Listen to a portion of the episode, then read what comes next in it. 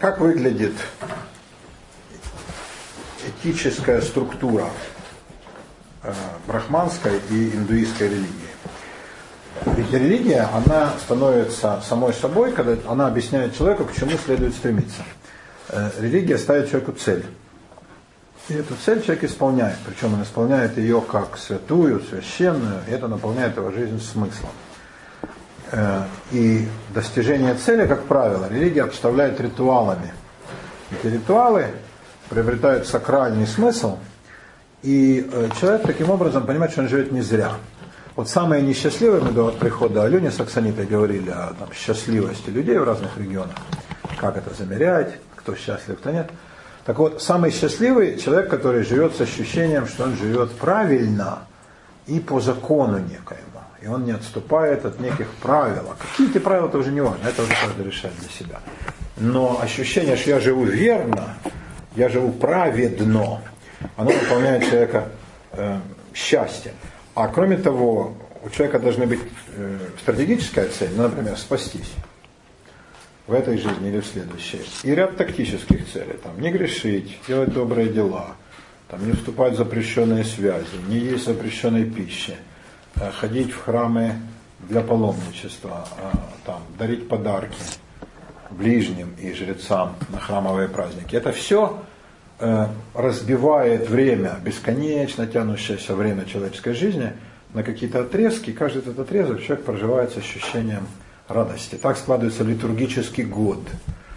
То есть круг дней, который у человека, получается, связан не с природными циклами, ну, скажем там, Весна, расцвет природы, лето, ну, урожай, осень, сбор плодов, зима, умирание.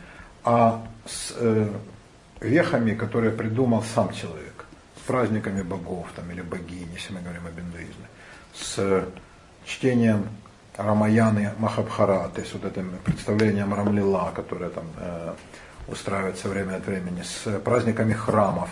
Таким образом, отрывает религия человека от природы – и э, приближает его к культуре. Человек начинает жить вот в этой модели религиозной, врастает в нее полностью. И э, после этого трудно ему, если не вообще невозможно, из этой модели выйти, потому что он будет чувствовать себя как рыба без воды.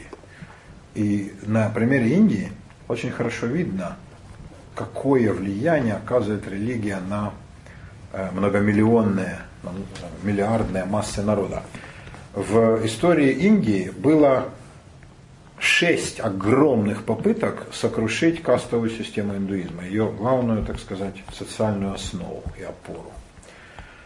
Первый был джайнизм, поговорим в свое время, буддизм был второй. Не преуспели ни тот, ни другой. Джайнизм остался в Индии, но как, в общем, почитаемое, но маргинальное учение. Буддизм, хотя родился в Индии, там почти не преуспел – а гораздо больше преуспел за пределами, в Цейлоне, в Индокитае, в Тибете, в Китае в огромном и даже в Японии. Ну, потом он добрался аж до Калмыкии, сейчас дзен-буддизм, например, бешено популярен на Западе. А индуизм нет. Но в самой Индии, на родине, по принципу нет пророков в своем отечестве, буддизм как раз занимает очень скромные позиции. Там у него приверженцев совсем-совсем немного. Третьей такой огромной попыткой была христианизация Индии, когда высадились португальцы и голландцы, потом пришли англичане. Они пытались нести христианство. Как правило, э, миссионерский пыл, он заканчивался успешно. И христианизировали таким образом огромные регионы в мире. Особенно католики в этом отличались, ревностью и пылом. С Индией никаких успехов. Никаких. Ну, почти нет христиан из коренного населения. Практически нет. Следующая попытка была английская колонизация. Англичане приносили с собой культуру, э, прививки против оспы, госпитали, поезда. Я вам говорил, да, что в Индии не проложили ни одного километра железных дорог, кроме тех, которые построили англичане. Это обалдеть, конечно. Проклятые белые обезьяны. Вот. Э, англичане привезли с собой э, судопроизводство новое, отмену тех законов, которые им казались варварскими, например, ранние браки в 11 лет, э, самосожжение вдов, сати, так называемый обычай. Э, и в том числе они пытались отменить кастовую систему. Это вызывало бешеное сопротивление. восстания. Люди гибли сотнями тысяч за вот эти вот свои отеческие установления. Не удалось даже англичанам, самой успешной колониальной нации мира. Британская империя никогда же не заходила солнце. В эпоху рассвета английская, британская империя, да, British Empire, она же простиралась на гигантских пространствах. И везде, в принципе, свои ценности англичане насадили. В Индии с наименьшим успехом. Не получилось. Даже у них. И, наконец, последней попыткой была э, революция в самой Индии, которую возглавил самый почитаемый в Индии человек Маханда Скарамчанды. Ганди, которого народ прозвал Махатма. Махатма это же не имя, Махатма это звание. Махатма это мировая душа. Э, и таких Махатм по индийским представлениям в мире там человек 30. Это, э, ну, огромным уважением должен пользоваться человек для того, чтобы такое звание заслужить. Ганди был одним из людей, которых прозвали Махатмой. Вот. А звали его реально Маханда Скарамчанд, как вы помните. Ганди это фамилия его. А, и он сумел объединить индийцев и дело идеи ненасильственного сопротивления, сатьяграха. И сокрушили английское колониальное господство. Э, при том бешеном авторитете, которым Ганди пользовался, даже ему кастовую систему победить не удалось. Он взял демонстративно в себе в приемные дочери девочку из каста неприкасаемых. Этого ему не простили. То есть, когда он, он выходил, он же ходил босой, реально. Э, он ходил, ну, он же голодал пять дней в неделю. Э, ел он там только рис с чечевицей, пил воду. Ну, то есть, вы видели, да, вот портреты под старость, это же скелет живой. Э, он вел исключительно аскетический образ жизни. В Индии нет ничего, что внушало бы людям большее уважение. Он был человеком безупречного нравственного облика. Его безумно уважали даже его враги. И он приехал в Англию, и его принял Черчилль. И он зашел к Черчиллю босой, в этой хламиде, в очках в железной оправе и с посохом. И Черчилль встал. Вот говорит, я не мог объяснить, что со мной произошло. Рузвельт, Сталин, разговаривали с ним. Черчилль сидел и курил сигару, нагло дымя им в рожу. Он был еще тот парень. Встал Говорит, я только потом опомнился. Он был человек Ганди. То есть он внушал обалденное чувство этой толпы. Его боготворили, его слушали. Он выходил, вот этот вот несчастный старичок, не возвышая голоса, поднимал руку, и тысячные толпы озверелых фанатиков замолкали, опускали оружие, а его же соплей перешибить. Что такое моральный авторитет? У него он был громадный, непоколебимый. И все, что он говорил, люди делали. Но Никто не знал, где красная черта. Она, оказывается, пролегала в органе. То есть он говорил, говорит, братья, каста это ужасно, давайте отменим. Он говорит, ну да, хорошо, отменим, Махат, мы тебя клянем. Но на самом деле так и жили. Тогда он решил пойти первый раз в жизни не эволюционным путем, а революционным. Вот взять к себе, он же из брахманов, из уважаемейшей фамилии, взять к себе в дом, величайшее осквернение неприкасаемую девочку. И как только об этом стало известно, его застрелили свои же. Не мусульмане, а индуистские фанатики. Вот что такое индийский народ. И что такое индуизм как система. Представляете себе? Да? Можно ли было себе представить? Да? Э, Неру, который обожал его и был его правой рукой, писал о том, что все мои представления об Индии все сместились. То есть я все мог себе представить в Индии. Гражданскую войну, людоедство, ужас. Но что индийцы убьют Ганди, это у него себе никто. Шесть революций. И каких предпринято было, чтобы кастовую систему сокрушить. А вот Ганди. Джайнизм, буддизм, христианизация, христианизация Индии, английская колонизация. А вот ну, тогда значит, получается пять. 5, да. Э, можно условно, если уж мы держимся за цифру 6, хотя мы за нее не держимся. Шестой назвать современное развитие Индии. Страна же летает в космос. Они сами разработали атомное оружие. Да, у них передовая армия. Они, э, наверное, третьи в мире по компьютерным технологиям, реально, после Штатов и Японии. Гораздо круче Китая. И они все сами сделали. Но при этом, при всем, кастовая система стоит незыблемо. Вот удивительная страна. Вот Э, вот инерция мышления, которая этому народу свойственна. А вот что такое укоренившиеся предрассудки и суеверия. Ну, можно не трогать, Катюша, и, так сказать, так многие говорили, но как бы вот лучшие умы да, индийского народа, они, конечно, говорили, надо это сокрушить. Вот все там... Э, ну, но это... они смогут жить? Кажется, низшие касты вот эти там... Э, они же сами не хотят. Они тоже? Или они хотят? Низшие касты не знают об этом. Никто не сказал, что надо хотеть. А, когда я спросил у индийца э, насчет того, как относится ваш вопрос, да, я ему сказал, это вопрос Кати и Оксаны. Он сразу встал, ну, как Черчилль перед Ганди сказал, Катя? Please go ahead. А, я спросил его, что думает, вот, значит, ну я спросил не низшие касты, а вот индийское крестьянство, все эти массы, насчет попыток эмансипации, насчет попыток реформировать иудаизм, э, индуизм. Да? А я э, спросил его о книжке, которая называется «Живое и мертвое в индийской философии». Сейчас о ней поговорим. И он сказал замечательную фразу. Villagers, they are not aware about its existence. Они понятия не имеют о существовании этой книги. Да откуда мы не знали? То есть ну, они, они не предполагают о попытках, что кто-то пытается их там от чего-то освободить, да, спасти. Они вообще не знают о существовании мира, по большому счету. Да? Они живут традиционным способом. Ну, конечно, они, они не знают. Нет, они знают, что есть автомобиль. И э, самые состоятельные покупают. Они знают про электричество. И они, конечно, за то, чтобы в их деревню пришло электричество. Кто побогаче, да? Они знают про телевизор. Про радио знаю давно, потому что Индия была насильственно э, радиофицирована. Это единственный способ до этих деревень, считать не умеет. Чтобы люди хотя бы знали, что там наводнение, или там сбор в армию, или всем прийти там чинить дорогу, ну как-то так. А, они знают о прогрессе в каком-то смысле. Спички, да, ружье, это все они как бы понимают. Транзистор сейчас, я думаю, есть. Но э, это чисто технологические вещи. Ну, как в школу? Нет, конечно. Есть, ну кто, какой ну, образование?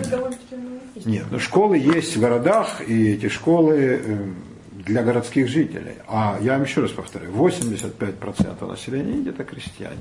Асфальт или палочка они, они, думаю, они примешивают, примешивают туда буймалинового говна, ну, потому что это же святое, это святое. Да. При этом в Индии, как э, Спросил я у одного этого Джеймса, я вам рассказывал, да, фотографа, э, американца моего знакомого, который там снимки делал чудесные, вот который храм фотографировал. И он сказал, у меня сложилось, у него, то есть впечатление, что процентов 50 Индии лежат на дорогах, прямо реально лежат в пыли и жуют бетель, вот такую хреновину, потом плюются, впечатление, что у них всех туберкулез, потому что красная слюна, надо просто, вот этот бетель это корень какой-то, такой полунаркотический, легкий наркотик, он дает такой цвет слюны. И вот они этим красным отплевываются, сидят, фигачат этот бетель, он дает ощущение сытости, раз в день что-то съел, бетелем загрузился, сидишь, кайф, да. А, и ничего им не надо, по большому счету. Поэтому насчет там, знают ли они, какой там знают. Это все э, как бы проблемы вот этих самых высших каст. Вот удивительно устроена страна. Удивительно. Полностью противоположная Европе. Катюшечка, тут слово спасут, наверное, неприменимо. Никак неприменимо. Да? Спасти Но можно осознать э, человека, который осознает, что он находится в бедственном положении. Да? Там меня хотят изнасиловать, спасите меня, да? Несет меня леса, за дальние леса, кот и дрозд, да? Спасите. Или там нас накроет волна кризиса, сделать... Величайшие умы хотят это, да? Хотят, но, э, во-первых, народ не знает ни о существовании умов, ни величайших умов, ни о том, что пишут книги. Про книги они, в принципе, знают, но читать они, конечно, их не в силах, даже простые. А прочесть книжку вот этого, это был такой мудрец в Индии, мне кажется, один из светлейших умов человечества. Его звали Сарвапали Радхакришнан. Сарвапали это имя, а Радхакришнан фамилия. Ну, бывает. Ну, а Роман Аркадьевич Абрамович вы сразу повторите, да? А Сарвапали Радхакришнан Слабовым, да? Ничего, привыкните. Вот, э, он был тоже из брахманов, э, получил образование блестящее индийское и хорошее европейское. И у него была идея, э, он тоже был как бы реформатором но скорее такой не социальный, как Ганди, а именно религиозный. Изменить индуизм в лучшую сторону, гуманизировать его. И он написал книжку «Живое и мертвое в индийской философии». Это обалдеть. Вообще сама, сама постановка вопроса. Живое и мертвое в индийской, это, какая смелость должна быть у человека. Я много раз говорил в любых компаниях. Ну, а представьте себе, человек сказал бы, живое и мертвое в еврейской философии. Много он прожил. А в исламской, ну, он просто не вышел бы из комнаты. Я думаю, что и в христианской при такой постановке вопроса православные выписали бы через неделю. Ну, католики сейчас, раньше подогрели бы сразу. Да, это вопроса нет. Но сейчас, и, ну, я думаю, мало бы не показалось этому человеку. И вряд ли бы его идеи в такой постановке, что такое живой были бы приняты. А вот он ее опубликовал. И вот как раз светлые умы, которые всегда немногочисленны, они как раз вот сказали, он прав, надо отсечь вот эти вот гнилые или там усохшие ветки, да, вот эти наросты на великом дереве индуизма, чтобы дерево цвело и плодоносило. Никаким образом это не, в социальной практике никак не отразилось. Ну никак. Хотя он предлагал, предлагал реформы, там какие-то вещи, вот самые смешные элементы культа, ну когда куклы богов выносят, да, там мажут им э, рисовой э, пастой и розовой водой губы, ну, вот, он предлагал отказаться от этого. Ну, что значит отказаться? Ну, пусть он выйдет к крестьянам и объяснит это. Вчера делали, сегодня нет. Он, может быть, и объяснит. И поскольку он великий брахман, и они поклонятся, и скажут, ну хорошо, но они будут ужасно несчастливы. Рейтинг несчастливости, они да не поймут, зачем они живут. Скажут, боги настолько разгневались на нас, вот послали мудреца, чтобы он сказал, не надо, блин, наши жертвоприношения, вот такие мы суки. Что нам остается делать? Только умереть. Потому что боги не хотят наших жертв. Видите, что сказал мудрец? Он же лучше знает волю богов, чем мы. Вот такие мы падлы. Представляете себе? Что, что мы теперь? Осталось только повеситься. Значит, вот это, по-моему, единственное, чего он мог бы добиться. Либо его бы тоже стали побивать камнями, или выстрелили бы в спину, как Ганди, в худшем варианте. Да? А, такова страшная сила инерции индийского общества. И это показывает, вот, к чему может привести религиозный тип мышления в самом худшем варианте. В самом худшем варианте. Вот мое отношение к Индии э, такое, ну, настороженное, скажем так, и к йоге, и ко всем вот этим вот кришнаизму, такому экспортируемому сейчас, да, такому картонному, лубочному, гламурному, который сейчас в большом ходу и в России, и в Европе, оно обусловлено тем, что люди э, как бы берут внешнюю сторону индийской культуры, э, малую часть айсберга, а глубинную, вот эту вот ужасную, систему каст, нищету, грязь, дикое, первобытное угнетение. И самое главное, чудовищную по несправедливости, по жестокости, измысленную систему разделения людей на касты, эти люди считают незыблемым. Или они вообще не считают, как бы не обращают. Они же сами живут вне каст в Европе, да? Хрен ли мне любить Индию. Правильно? Вот такая вот штуковина. А, Живое и мертвое в индийской философии давно пора отсечь одно от. Но все великие мудрецы наталкиваются на громадную силу инерции масс. Если массы веками не учить, и даже не ставить такого вопроса, то что же вы хотите за один день изменить? Да? Почему газоны в Англии, как и демократия таковы? Надо 300 лет стричь, а не закапывать там трупы, не строить памятники и не устраивать там пастбище для скота. 300 лет стрижешь газон, он у тебя будет лучшее в мире. Ну, большевики есть, начали учить в 20 году. Надо культивировать. Нет, можно э, начать учить. Кто уч, начал учить? Народ? Ликбез, да. Народ начали учить, слава богу, при Александре э, Первом библейское Народ. общество. Какие народы? Гораздо раньше. Библейское общество. Была программа всеобщего народного просвещения. Митрополит Филарет Дроздов, библейское общество. Это медленно шло. Но начали отнюдь не большевики. Но к прискорбию для России находились люди, в том числе не глупые, которые говорили, нам это не надо. Ну, такое индийское, в кавычках, мышление. Да, крестьяне и так проживут. Но учили, конечно, и какую-то часть городских всех выучили. А, ну так Скорее... может быть не два дня, но полвека-то уйдет?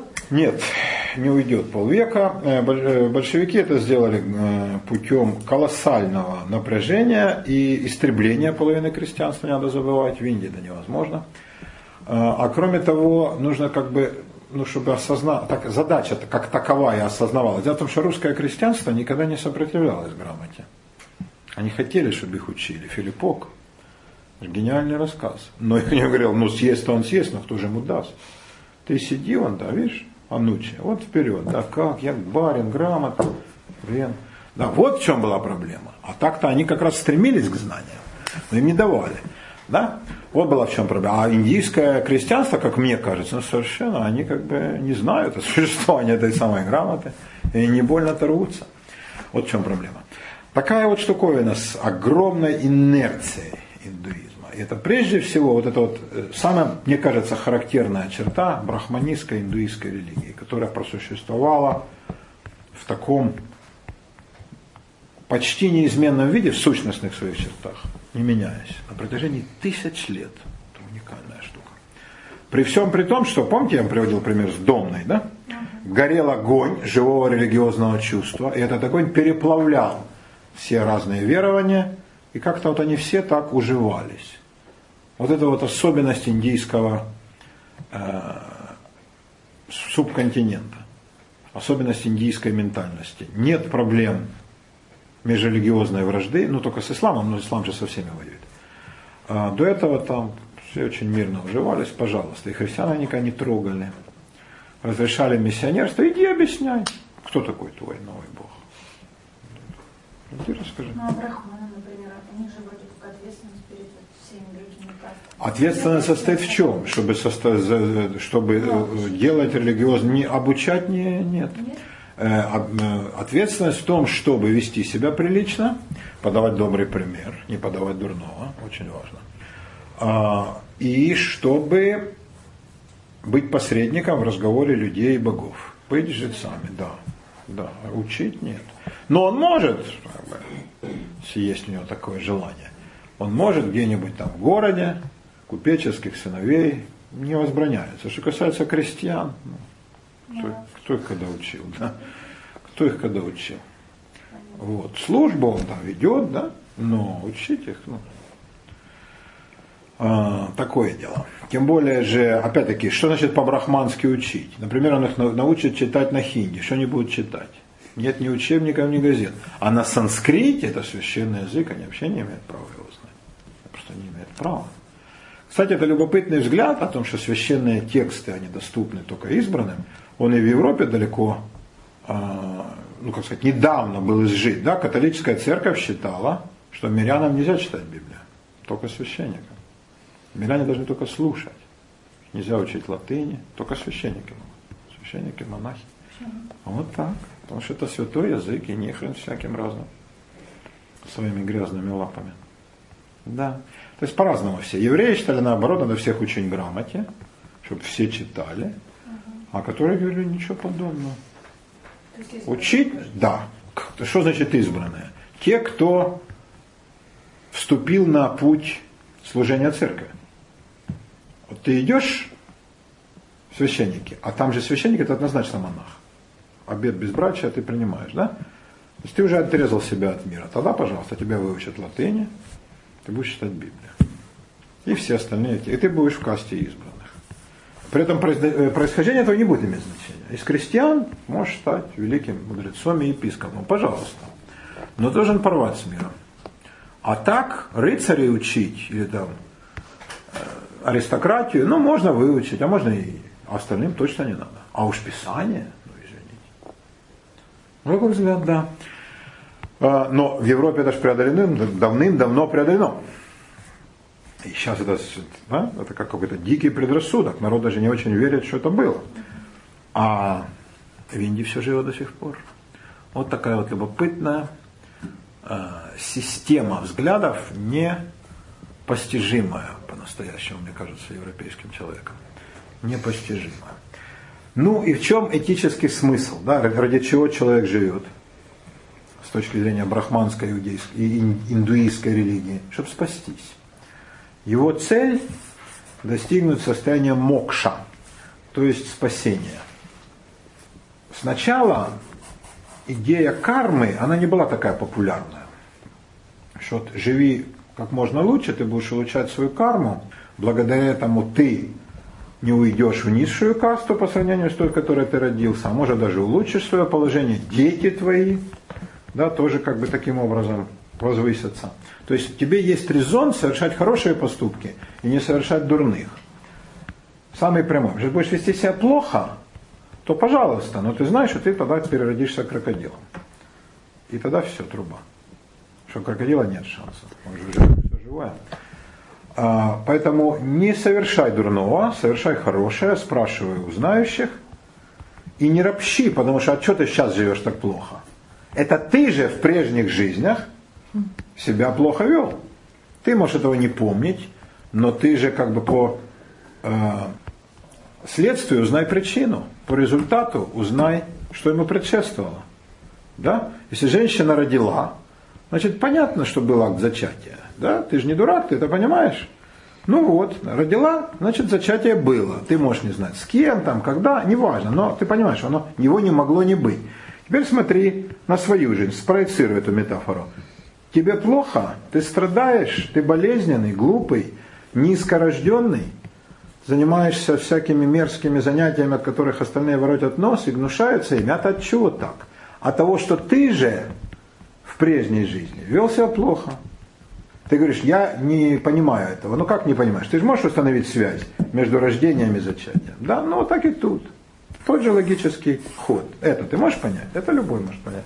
Вот, вот на основе таких ходов они мне объясняли. Да? Суди по результату о происшедшем, о причине. А причина вот в чем. Ты не хочешь, чтобы в дальнейшем тебе было еще хуже. Веди себя сейчас так, как мы, брахманы, тебе говорим. Да? И это удерживало людей от дурных поступков, насколько возможно. И как-то, значит... Я думаю, большинство верило. Во всяком случае, до 19 века, я думаю, 100% до столкновения с англичанами. Верили абсолютно. А сейчас это игра? Ну, как игра. Какая-то часть брахманов, я думаю, верит до сих пор. А остальные объясняют народу, потому что народу надо что-то объяснять. Э, конечно, народу надо что-то сказать. Нельзя выйти к народу и сказать, вы знаете, я сам не знаю, я в растерянности. Да. В растерянности иди нафиг, давай того, кто нам все объяснит. Да? Э, все везде то же самое. Выходит политолог и начинает уверенно звездеть. Выходит экономист, его спрашивают про кризис, он понятия не имеет, что. Но он начинает с графиком. А, да, абсолютно то же самое. Верит ли он в то, что говорит? Я думаю, что нет, иначе он полный идиот, а он не полный. Он, естественно, не верит. Но он говорит, потому что а как же? Ему платят, и от него этого ждут. Это задача его такая социальная, да, что-то сказать. Да? Э, вот брахманы в таком духе говорят, в этом их долг. Они должны народ утешать, говорить народу э, какие-то вещи, которые э, позволят держать народ в социальных рамках. Кто же их утешает? Брахманов философия, истинное утешение, как говорил Боэций, любимый э, философ Юлии и Светули, да, Северин Боэций, да, вот, который написал книжку «Утешение философии». Заметьте, не утешение Светой, что было бы логично, или Юлей, что было бы естественно, а философия. Писал ее в тюрьме, кстати, в ожидании пыток и мучительной казни. И предчувствия не обманули его, было и то, и другое. Да. Он успел написать «Утешение философии». Утешение истинное можно найти только в размышлениях. Потому что все остальное, оно утомляет и уходит рано или поздно. Мысль остается с человеком до последней минуты. Э, вот таким путем. Я думаю, Брахманов утешают размышления. И ощущение, что не исполняют свой долг. Они не дают народу отчаяться. Вот. Вот такие дела. А, так вот, ну, как бы понятие кармы, оно дает удовлетворительный ответ на ключевой вопрос, который люди задают. Один из вечных проклятых вопросов. Откуда в мире зло?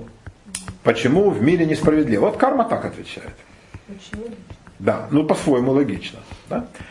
А, до кармы, которую разработали потом, было учение о мокша, о спасении. И оно, поскольку в индуизме ничего как бы совсем не исчезает, да, все в этом котле, в этой домне, так оно и продолжает вариться, и в этом сплаве, который на выходе, есть следы всего, то и мокша, идея спасения, она тоже есть. И очень многие в Индии из искренне верующих, конечно, из э, людей простых, из этих самых крестьян, они жаждут этого спасения мокша. Каким образом? Для самых самоотверженных это путь, конечно, э, отшельничества. Вот это санасьяне, тапаса, отшельники, которые уходят в горы, в леса, в джунгли, и там сидят и доводят себя до полного изнеможения. Но это не для всех. Потому что медленная смерть, она, конечно, тяжелее, чем быстрая. И люди выбирают быстрый вариант смерти. Индуизм не отрицает самоубийство ради благих целей. Отнюдь. Поэтому он отличается от подавляющего большинства религий, которые э, категорически против самоубийства. Индуизм говорит, а чего же? Если с хорошими целями, почему нет? Или, опять же, деревне будет легче прокормиться, давай. Но только надо понимать, как, каких обстоятельств, не просто так, пойти там повеситься на лампочке. Смешно. Но все равно, голодно, все равно голодаем, давайте будем голодать против чего? Не нет, нет, нет. Э, если человек голодает, он не голодает, как бы в собственном смысле. Это он э, вступил на путь аскезы. Голод только один из моментов его, так сказать, говоря по научному депривации. Он себя лишает вообще связей с миром. Он уходит из семьи, этот отшельник. Мы поговорим об отшельничестве, да, а потом про ритуальное самоубийство. Что такое путь отшельничества? Топас. Когда человек уходит прежде всего, он порывает все социальные связи. Это гораздо тяжелее, чем любой голод. Он уходит из семьи, семья не знает, где он, он никому не говорит. И, естественно, никакой связи с ним нет. А, он никогда больше не увидит жену, если она еще жива, родителей. Ну, как правило, это делают после смерти родителей, но бывали случаи, когда уходили в достаточно молодом возрасте, и родители живы. Он не увидит детей, братьев, сестер, односельчан, друзей. Эгоист? Ну, вот такой он парень. Как же они должны были осточертить, чтобы он захотел от них уйти? Э, не знаю. Может быть, он и скучает по ним. Он порывает связи с миром он э, никогда больше не будет занимать никакого положения. А он мог быть там старостой деревни, там купцом, да, крестьянином, который был лучше в деревне молоко. Все пофигу. Э, он не будет носить никаких одежд, вообще никаких. На бедренную повязку или просто голый. Отшельникам совершенно не западло ходить абсолютно голыми. Он не будет э, получать никаких удовольствий от жизни. Даже самых простых. Там вкусная еда, свежая вода, там мытье, ну хоть редко, там, хоть в пол раз, ну, в полгода раз, ну, это нет. А какие там умощения, притирания, ну а о женщинах вообще, ну я не знаю, удовольствие ли, но от этого он тоже отказывается. Да, от этого сомнительного удовольствия, скажем по-индийски, он тоже отказывается, да. Хотя, может, он идет уже в таком состоянии, что уже какие там женщины. Да, тут бы ему живым бы остаться, да. А, и в этом состоянии он потом уже, когда он все это осознал, на все это согласен, это его не тяготит. Потому что если он скучает, сидит, медитирует и скучает по оставленному дома имуществу, или даже по дочке, или по больной маме, все, он не отшельник. у него этих мыслей просто не должно быть. Он должен от себя отсечь. Это гораздо тяжелее, чем любой. А вернуться может? Может, но это ужасное дезертирство. И, во-первых, его больше никогда не возьмут ни в какие отшельники, во-вторых, его не поймет родная семья. Но это как человек ушел на войну, а потом пришел. Прощание. Дезертир. Дезертир. Да. Да, она его поддерживает. То есть они понимают, он не уходит внезапно. Да, он говорит о том, что я вот через какое-то время я уйду. Но они, наверное, плачут, говорят, папа, там, братец, не надо. Но если он твердо в этом решении, он говорит, но исчезает он внезапно. То есть э, он их ставит в известность о самом факте, но дата держится в секрете. Никаких проводов торжественных, это нет. Ушел и все. Да. И в одной индийской новелле я читал там вот, ой, тебя не было там две недели из города, мы уж думали, не ушел ли ты за отшельниками. А он говорит, нет, нет, я еще с вами. Оно уходит потом, да, когда они не ждут, наоборот. А, и уже потом начинается депривация такая физическая. То есть голод, а потом и жажда.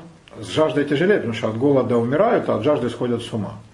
Поэтому с водой шутить не надо, э, надо потихоньку снижать пайку еды, но пить надо продолжать, иначе можно долбануться. Они это все знают, у них четко, это абсолютно железно разработанная веками система этого самоистязания, но постепенно он все меньше ест и даже все меньше пьют.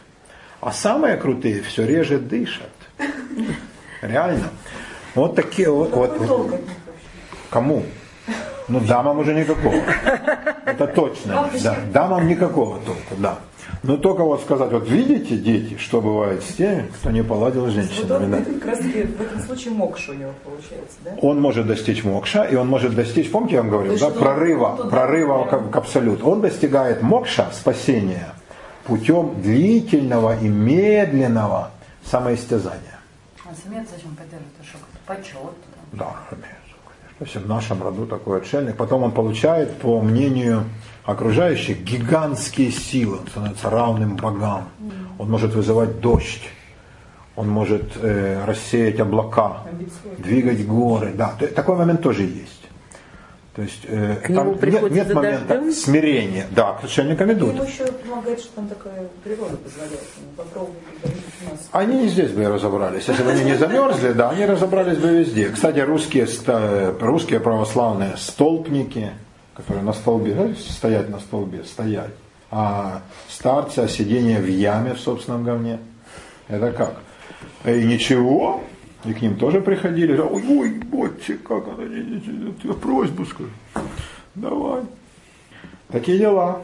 Протопоп когда сидел три года в яме, он кидался говном своих этих самых тюремщиков. Что он еще мог сделать? Это был единственный достойный способ выразить протест. Такие дела. А, всякий аскетизм, он суров, мои дорогие, а вы как думаете? современная йога с унитазом и биде. В общем, вот он получает мокшу, этот э, санасьян, э, отшельник, вот таким путем медленного, э, разработанного, тщательно выверенного самоистязания. Он приходит в состояние мокша, и ему уже не о чем беспокоиться. Но для большинства этот путь неприемлем, потому что он медленный. Мы же достоверно не можем знать, чего он там приходит. Нет, ну они рассказывали но иной раз, но что он на самом деле переживает, мы, конечно, не поймем никогда. Тут Катюша права полностью. А, некоторые, их больше, выбирают путь самоубийства. Это делается определенным образом. Скажем, повешение не приветствуется никак. А, а вот что хорошо, можно утопиться, но в священной реке в определенный день Например, забраться на такие огромные деревни называется баньян, не путать с бананом. Баньян это такие громадные, видел их только на картинках, но они не, не растут в наших широтах. Одно дерево как роща целая, ну, там многочисленные корни, громадная заросль получается. Вот они так нависают над реками. Они очень такие водолюбивые и растут вдоль русел крупных рек. И вот в Индии множество крупных рек, они все считаются священными дорогами, реки – дороги богов. Река всегда а, обожествляется. На, на, ветках сидят паломники, и когда по реке проплывают плоты, пущенные там где-то там, да, выше по течению, с изображениями богов, с их статуями, мимо идет процессия, которая поет славословие в честь этих богов вот в честь бога Шивы, например, храмовый праздник. Они участвуют в празднике, приносят жертвоприношения, поют пляж, потом забираются на эти ветки, там проводят сутки двое в медитации, в подготовке. И вот когда процессия равняется с ними, мимо них плывут эти э, плоты со скульптурами, когда экстаз достигает максимума, они прыгают вниз и тонут. Это тоже часть празднества. Толпа, вокруг которой идет процессе. Они радостно э, бьют бубны, они искренне радуются, что вот еще одна такая жертва, вот значит не оскудела земля праведниками. Вот а и... мы против кориды возмущаемся. Ну, они там про кориду ничего не знают, они против чего не возмущаются. И э, чем больше людей вот, значит, прыгают в этот момент, да, тем получается значит, больше э, радости они доставили Богу Шиве. В основном это в честь Шивы делается. Потом травится, да? Нет, они тонут сразу. Нет, те, кто потом это пьют. Могут, да, там, ну, холера, там же, ну, они не всегда пьют, они это тоже понимают, да, если там плывут раздутые трупы коров, да, по реке, то вряд ли они эту воду будут, они пьют из колодца. Это они понимают. Но вообще в Индии найти воду без лягушек – это великий подвиг. Когда-то в некоторых племенах парень мог жениться, только когда он говорил родителям девки, выбранной им в качестве невесты, о том, что он знает, где есть вода без лягушек то есть ну, чистый источник воды. Никаких колодцев они не знали, но те племена, да, которые вот таким путем. Ну, что делать, у них духовность. Да, мне очень нравится духовность. Да, как замена всего остального. А, какой еще способ? Или вас тема ритуальных самоубийств не очень интересует? Или продолжить? Свидуля, как ты думаешь? Ну, достаточно. Я видела фильм Жакер Шази, если не ошибаюсь, BBC был, когда говорили, что в ганг идет, да, кто-то обугленный плывет к нему, тоже сжечь до конца. Не удавалось. Кто-то моется, кто-то там убивается. Белые, километров за 50 уже не могут подойти к этому месту, просто их уже сшибает запах. Ну, конечно. Да. Значит, э, можно э, э, упасть под э, колеса священных колесниц, чтобы они тебя переехали. Везут огромные статуи богов и богинь, ну, циклопические. В каждом храме есть какая-то, да, ну, есть крохотные дома, есть в храме в человеческий рост, а есть гигантские, метров по 5, по 6, которые там с огромными трудами э, грузят на колесницу и, значит, впрягают коней, буйволов, слонов, люди впрягаются, и, значит, огромные колеса в этих колесниц, медленно-медленно и вокруг стоят паломники, вокруг праздник происходит. А, дорожки, по которым идут колесницы, посыпают красной пудрой. Как бы такая кровавая дорога. Если к этой красной пудре присоединится реальная кровь, это считается великое жертвоприношение. Это, конечно, отголоски жертвоприношения древних.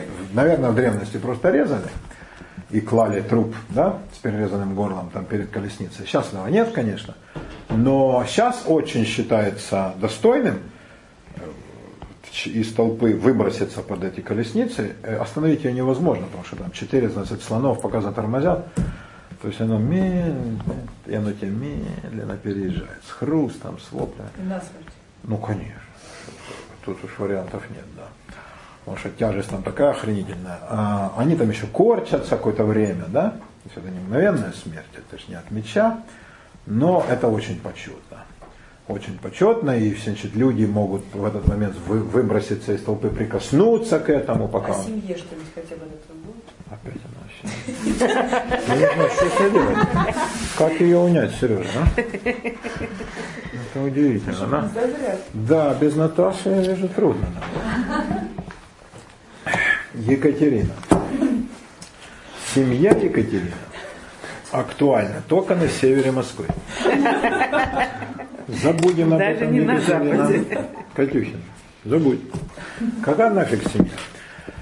А, значит, вот это могут быть или отшельники, или люди, которые вот желают это самое состояние мокша получить, но думают, что наверное, путь отшельничества не для меня, это я не потяну. И здраво оценивая свои силы, они вот таким вот образом. Да? То есть это тоже религиозный пыл, и рвение, которое э, вот таким образом проявляется. Такое ритуальное самоубийство. А, можно себя сжечь. Это тоже очень приветствуется. А, конечно, бензином обливаться это плохо, потому что ну, воняет. А, если человек по-настоящему предан богам, он складывает костер из дров, каких-нибудь хороших, берет несколько сандаловых, полинево недорого стоят, но зато придают благовоние, это отбивает запах горящего мяса, который не очень хороший. А, закупает какие-то благовония еще, там масло разное, да, раздает людям, оповещает их всех. И вот значит, храмовый праздник, например, недалеко от храма, где-то на площадке, ну это же обставляется тоже, это не, не внезапно, я, не, кстати, знаете, я сегодня решил. Нет, это он ставит в известность их, готовится с ним, беседует брахманы, он участвует в каких-то приношениях. В последний его час жизни ему воздают божеские почести. Брахманы кланяются ему до земли. Толпа расступается, кланяется. Э, все славословят его как Бога. Это очень он понимает, как он хорош. Никто не пытается говорить. Не Боже мой. А теперь представьте, что он раздумает после этих повестей. Нет, это не, не, невозможно. Э, значит, это путь только для мужчин. Э, когда женщины хотят, если -то они хотели бы этого, то это неприемлемо. Только Вдовы мужчины. же. Это другое. Сейчас дойдем до вдов. Вдов как раз заставляют. Вот их как раз заставляют, они сильно не хотят, но им говорят, нет, придется, нет, нет, ну. А эти хотят сами, поэтому там нет проблем с мотивацией. И, значит, складывают костер определенной формы, иногда рисуют мандалу, так называемую, да, такую э, фигурку затейливую разноцветным песком, потому что это уже место становится сакральным, священным. И он восходит на этот костер, он ну, садится там в центр, вокруг него такой как бы шалашик сооружают, а, поливают все это дело э, маслом топленым, чтобы оно легче занялось. И, как правило, делают вечером. Красиво. Да, ярче гори.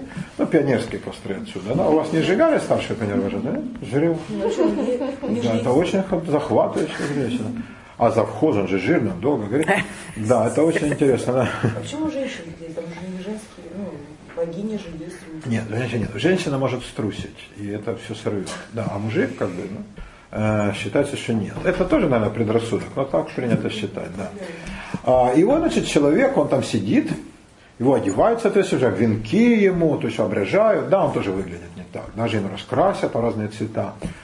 А, и, говорят, что поят каким-то напитком все-таки, чтобы немножко да, сознание Чтобы не притупить, раздумывать. чтобы притупить, и чтобы он, не, чтобы он шел, куда говорят, и не, не совсем все-таки чувствовал, потому что ну, он может ужаснуть, в последний момент сорвет представление, да, или выскочит из костра. Э, Но э, там есть свои секреты, как эти дрова положить. Я тоже подумал, да, как бы, а вот он там скочит и убежит, не убежит. Там так все по-хитрому сделано, он не убежит, да. А, и он, значит, сгорает. Ну, это такая наверное, мучительная смерть, я думаю, но некоторые успевают умереть от удушья раньше, чем от ожогов. И это хорошо. А, И он считается, вот такие трупы, да, вот их пускают в реки, это как бы все видят и говорят, вот, вот, это истинный мученик. Вот человек, который любил богов по-настоящему. Вот пример для нас, для всех. А мы в нерадении пребываем. Не так мы любим богов. Вот еще нужно жертву, еще молитвы и так далее. И это как раз такое живое напоминание. Да. А, насчет вдов, обычай сати, он из-за чего такой вызывал отторжение, потому что этих бедных девок принуждали. А, в чем суть обычая? Вдове незачем жить, когда муж умер. Ну, она, конечно, может отказаться. Ее не принуждают прямо там, или мы тебя разрежем на куски, или ты взойдешь на костер. А там нет такого, что брат возьмет ее? Какой же? Нет, ливератный брак, как в Библии, нет, такого нет, конечно. То есть ее вообще никто взять не может. Потому что это означает осквернить честь покойного. Это означает осквернить честь покойного. Да. Это ты спрашивала для семьи, так вот для семьи это ужасный укор. Кадюхин, да. Значит, э, это э, чести семьи э, мужа будет нанесен чудовищный урон.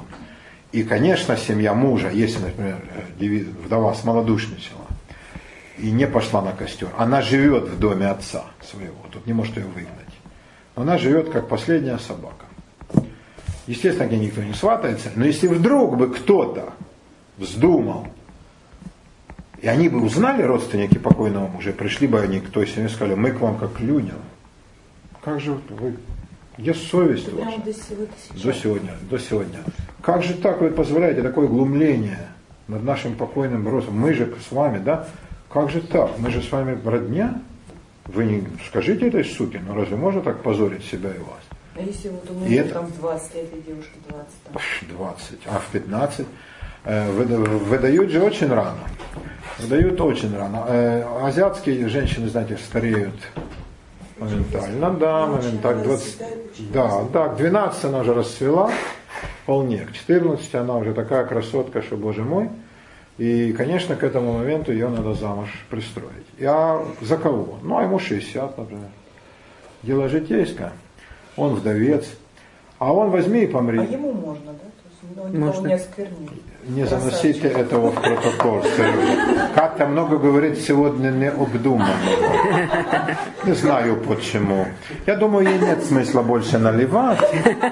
Екатерина, пожалуйста, возьми с себя фрукты. Юля, это упреки вам тоже. Да.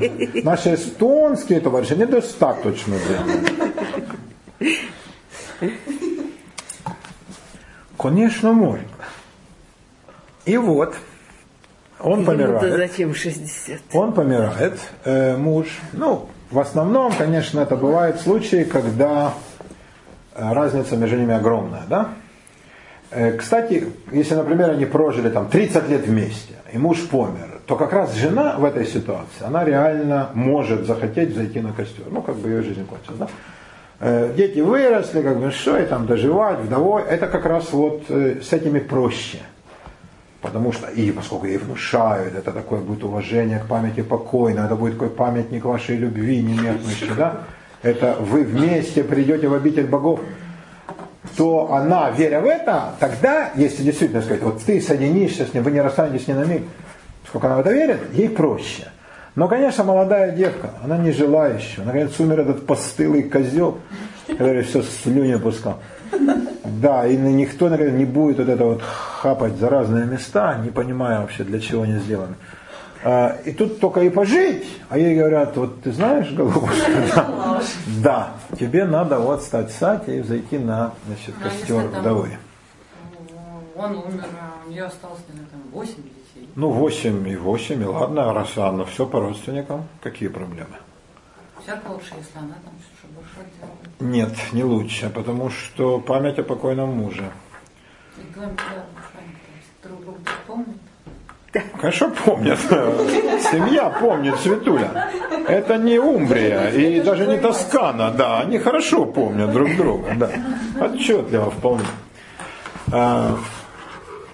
Объясняют девица, и она, я думаю, что это реально обычай, коренился в том, что, конечно, эти девки стремились потом выйти замуж и имели все шансы это сделать. Вот для того, чтобы этого не было, а, их лучше уговаривали самоубийца. Но у брахманов так, так нет, да? У них там все... Нет, брахманы нет. Это у низших каст, да, у низших. А, и тоже не у всех каст это принято.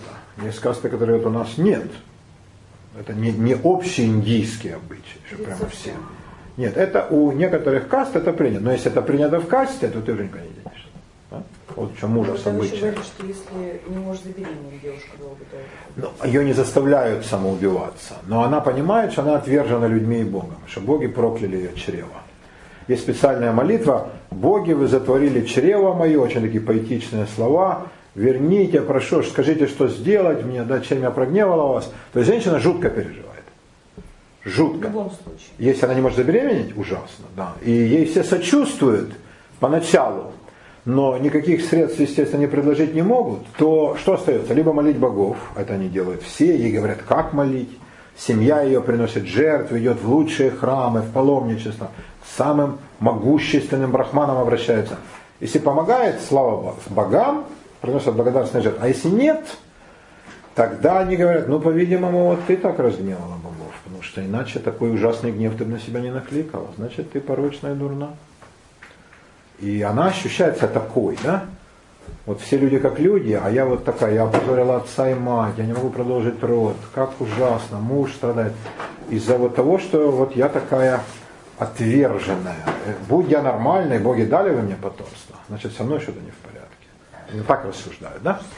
И она чувствует себя несчастной. Но ей не предлагают самоубийство. Все-таки. То есть не относятся плохо, ну как больной какой-то такой тяжелой, опасной и не очень приличной болезнью. А может, нет, не заразной, но вот именно неприличной. А да? муж не развестись? Может. Муж может развестись, очень часто это делает. А если развод, то женщина не считается как, как вдова, не должна Нет, нет, нет. Тогда она может жить у отца, и ну, она, конечно, и жизнь ее будет ужасна, но ей не предложат самоубийца. Она будет вот такой позор семьи. Ну? Ну, если бы она заболела бы, да, какой-нибудь проказа или там страшной болезнью, ну, держали бы ее дома из милости, но не выгнать же. Ну, вот такой позор богов, ну что делать. Но э, в случае с Сати, если обычаи касты предписывают девке после смерти мужа, ну уже теперь жене, зайти на костер вдове, это надо сделать. И это там сложнейший ритуал, это праздник всей деревни, деваху обрабатывают брахманы в течение, это же надо сделать, по-моему, в течение двух месяцев. Больше ждать нельзя. Властям можно брать? А? Ну, теоретически, но какие власти?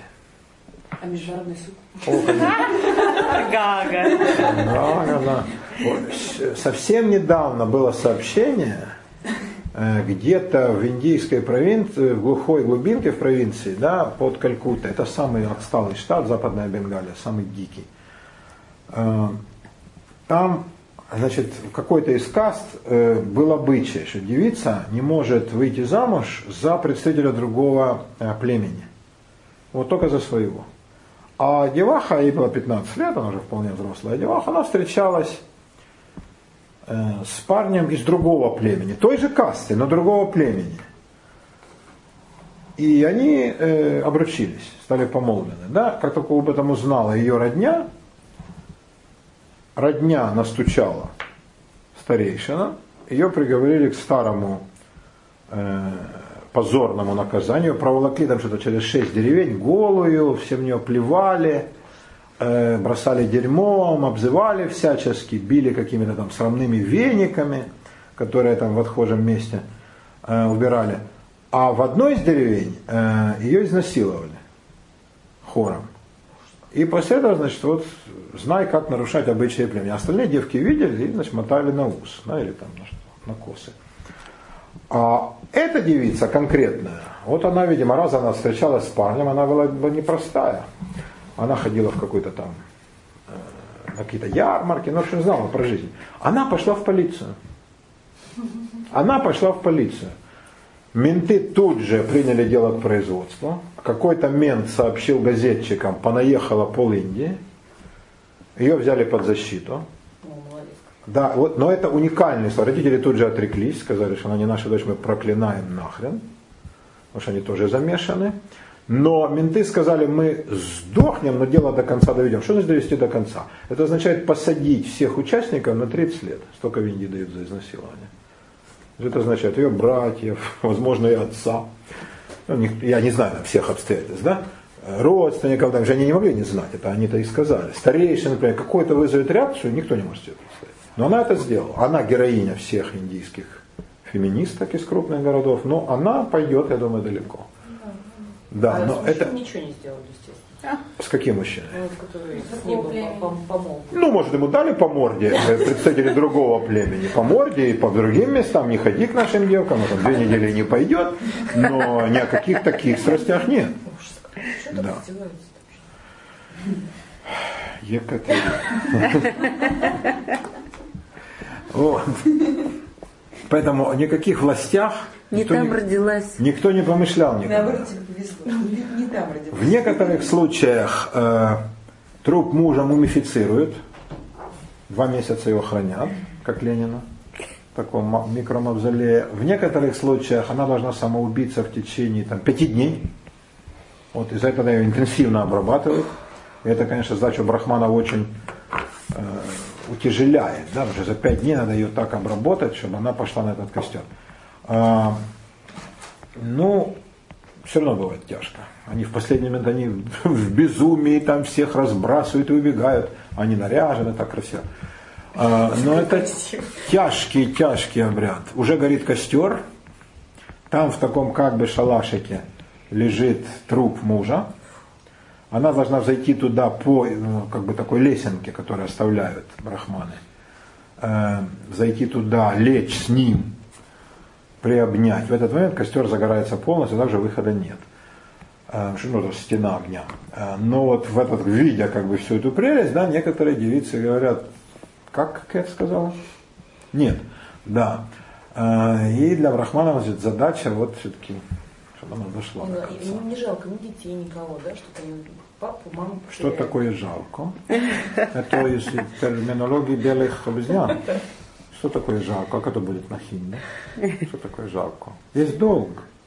То есть у них есть долг. нет, да, понятия жалости. Не, ну э, они, они не, применя, не применяя А грудной ребенок остается. Долг всегда. Да, действительно, чтобы она осталась и нет, вы не те категории применяете. Слово рационализм вообще не свойственно. Что же касается жалости, да, возможно, но в этом случае жалость неуместна, потому что долг превалирует над всем остальным. Долг превалирует над всем остальным. А если вот ребенок будет цепляться за маму, плакать? Его унесут тетушки. Тетушки унесут ребенка. С ребенком мы разберемся. Нам интересно, что делать с Тушинской делегацией. Вот это нам меньше понятно. Да. А с ребенком мы разберемся. Хорошо, я вам приведу пример. Морской офицер принимает сражение, да, безнадежное. Это в истории войн, боже мой, сколько таких примеров. И успевает послать, э, там, вызывает команду, выстраивает ее на палубе и говорит, господа офицеры, братья-матросы, вот такое дело, мы должны принять бой, никаких шансов, мы точно все выгибнем. Кто-то сгорит, кто-то утонет, кто-то взрывом убьет, никто не удержит. Есть желающие не участвовать? Ну, не находится, как правило. Э, кто не хочет, пусть сделает шаг вперед. Но не, не бывает таких шагов. Он говорит, ну, я верил в вас всегда, честь флага и так далее. И, значит, сутки можете сообщить там, письма, у нас еще примут, да? Или там двое суток, пока наш там, корабль идет навстречу, они же медленно, вражеском демоэскадре. Они пишут письма, а кто из офицеров там, может быть, на радио отстукивает, все, там, дорогая мама, прости, там, дорогая Леночка, извини, тот поцелуй был последним, как оказалось, да. А, и вот это как? Они, у них тоже есть родственники, у них есть родители, которые никак не одобрили бы этого, старая мать точно, это отец, наверное, у них есть братья, сестры, у них есть, э, наверняка, молодые все мужики, у них есть жены, невесты, девахи, возлюбленные, а некоторых, ну, кто женаты, дети могут быть, и что же? Ну, и это разве когда интересует? Это долг! И э, оставшиеся вдовами женщины э, понимают, что они вдовы героев. К ним приходят себе адмиралы там, со шрамами, их утешают, жмут руки, говорят, мы никогда не забудем и так далее. Но у них был выбор. У кого? У женщин нет. А у этих да. Значит, мужчина принял вот такое мужественное решение. Да? Все говорят, вот он молодец. Не уклонился трусливо, не опозорил семью, род, флот. Да? Принял мужественное решение и погиб. Хотя с точки зрения целесообразности полная херня. Не так было делать. И вообще гибнуть это, как правило, глупое решение. С военной точки зрения. Да? как сказал один полководец, вы все ищете способ умереть за Родину, а вы найдете способ жить для нее. А, но для, для мужчины это правильный путь, да? Для женщины нет. Вот э, спроецируйте категорию долга. Вот они в таких категориях рассуждают. Ну какая жалость? Нету тут жалости. Тут есть нечто высшее. Долг перед богами, благочестие, преданность богам, преданность обычаю, и этот долг вот в совокупном своем понимании, он, конечно, перевешивает. И там, любовь к ребенку, и к родителям. Не только. Не только. Ну, мои хорошие, что же делать? Ну, хорошо только вот в этом, на телевидении. Первый, второй канал. Рекомендую.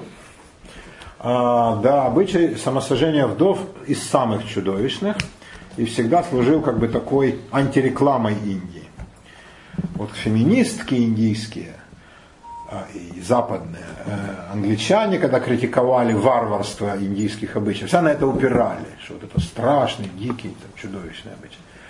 И его хотели в первую очередь искоренить. Формально запрещен. Если власти узнают, что это где-то делается, все участники садятся в тюрьму. Брахманы все. Э, брахманская коллегия оповещена, что если мы узнаем, что вас предупреждали об этом, и вы дали санкцию, или даже просто не предупредили властей, вы все сядете в тюрьму, какие бы посты вы ни занимали. То есть власть борется беспощадно. Тем не менее идут до сих пор эти. Ну, конечно, меньше, чем раньше, но все равно идут. И никто не стучит. А кто у власти? В Индии? Ну, там всякие разные политические партии. Ну, я имею в виду, что тоже они все брахманы. Нет ну, разные есть. Э, там же была даже Соня Ганди, которая вообще итальянка.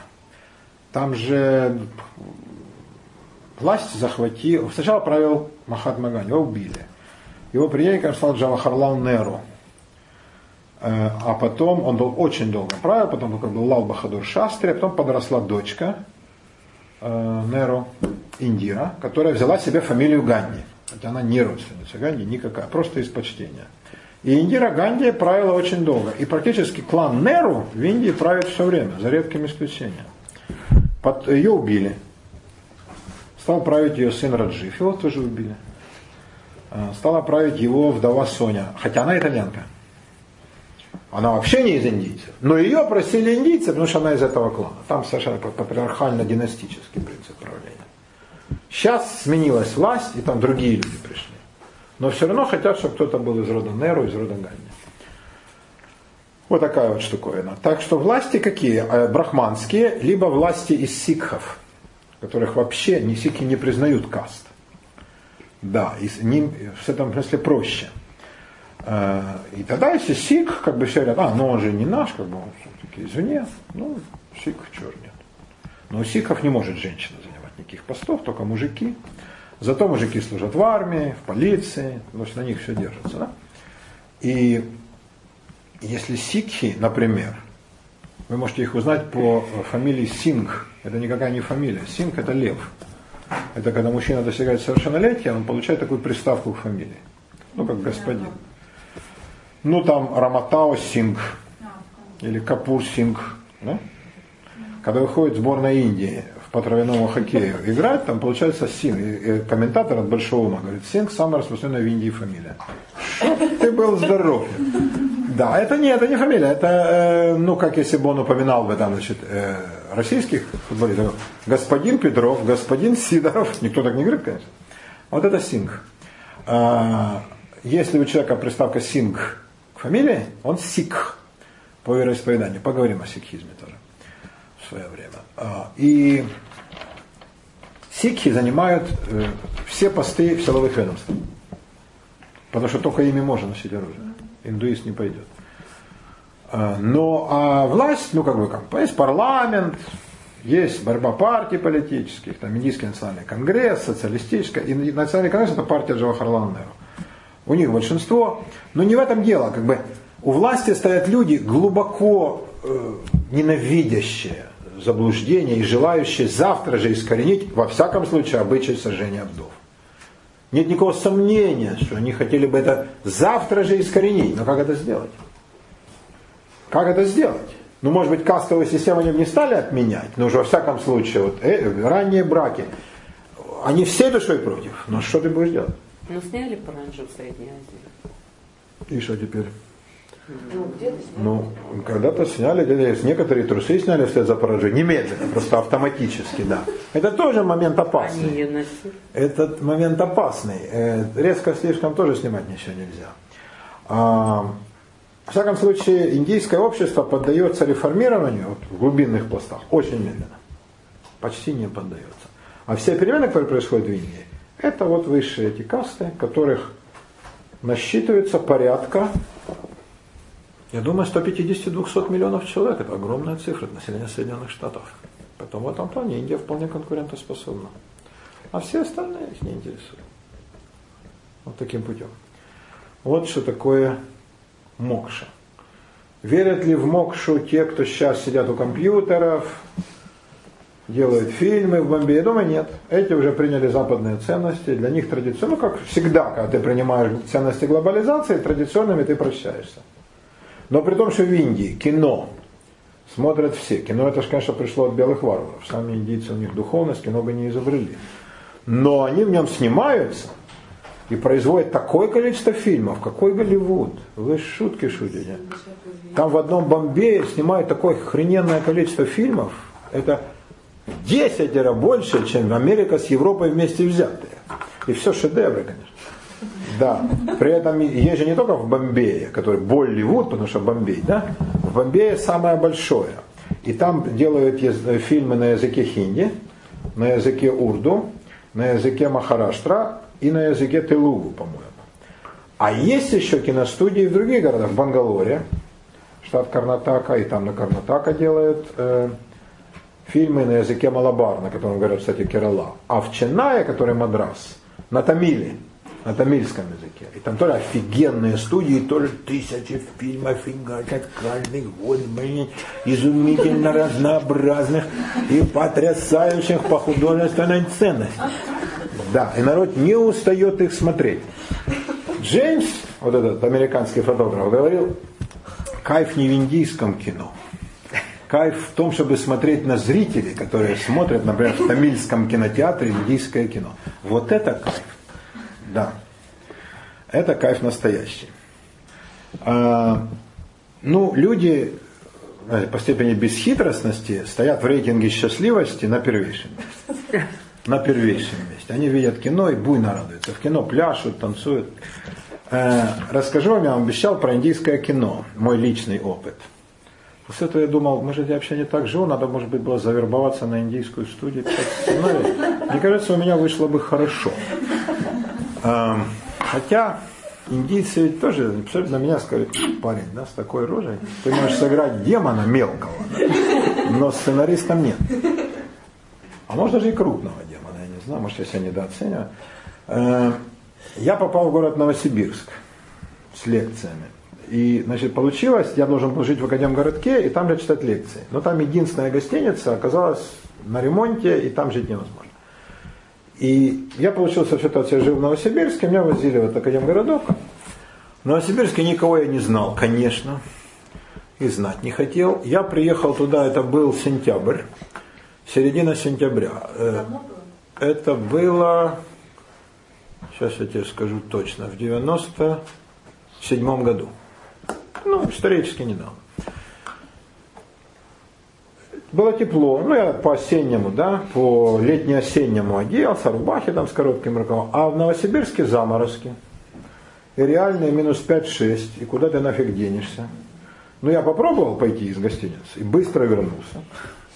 И как бы, то есть, ко меня привозят и говорят, ну все хорошего. И я вот, вот сижу, а я же должен там неделю от, отфигачить. Э, я уже тогда думал, может все-таки в ну там реально некому. Э, негде жить, а в этих там коттеджиках страшных, которые я там думал, что советские ученые так жили, куда нахрен, как зэки. Э, поэтому вот меня привозят, ну, может, там какой-то парень подскочит ко мне, мы посидим, там часа 3-4, там что-то выпьем, не страшного, и опять я остаюсь один. То есть у меня особенного, как бы, таких раз, разнообразий не было в досуге. Тогда не было никаких компьютеров персональных, у меня во всяком случае не было. Был только телевизор. Ну, книжечки читаешь, водку пьешь, ну сколько можно и то, и другое. И я вот, значит, смотрел телевизор. А там есть несколько программ, и я обнаружил индийские, потому что в Новосибирске много индийских бизнесменов.